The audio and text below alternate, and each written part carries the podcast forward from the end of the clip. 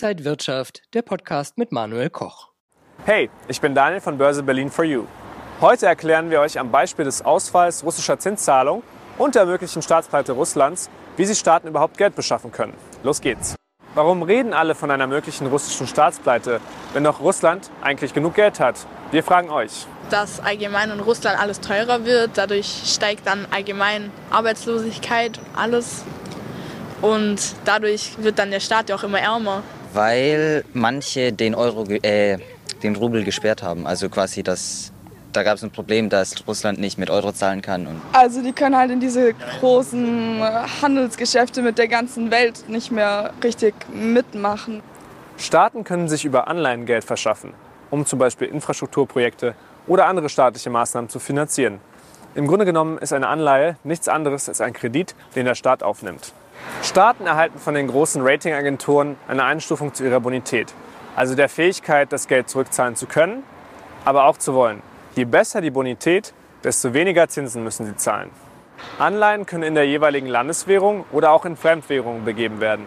Russland hat zum Beispiel mehrere Anleihen in US-Dollar begeben. Die Zinsen für solche Anleihen darf Russland zum Beispiel auch nur in US-Dollar bezahlen. Das gleiche gilt für die Rückzahlung am Laufzeitende. Die Sperrung aller Auslandskonten Russlands führt dazu, dass Russland nur auf wenige Fremdwährungsreserven zurückgreifen kann.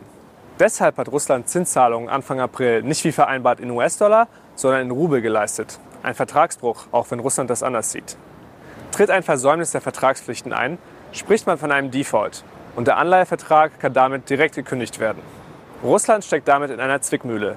Zwar verfügt das Land über ausreichend Dollarreserven im Inland, möchte sie aber offensichtlich nicht zur Zinstilgung nutzen, sondern anderweitig. Sollten die Gläubiger die Zinszahlungen in Rubel nicht akzeptieren, könnte Russland pleite gehen, obwohl es eigentlich genug Geld hätte, um die Anleihenzinsen zu bezahlen. Klar scheint, dass sich das Land kein neues Geld an den internationalen Finanzmärkten beschaffen kann.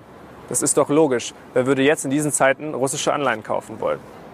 Das zeigt, der internationale Finanzmarkt ist für Staaten eine wichtige Quelle zur Finanzierung ihres Haushalts. Ein Versiegen dieser Quelle kann zu massiven Auswirkungen führen. Habt ihr noch Fragen? Dann schreibt mir gerne in die Kommentare.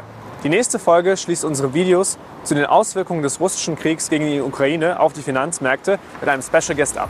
Wir freuen uns. Bis dann. Ciao, ciao.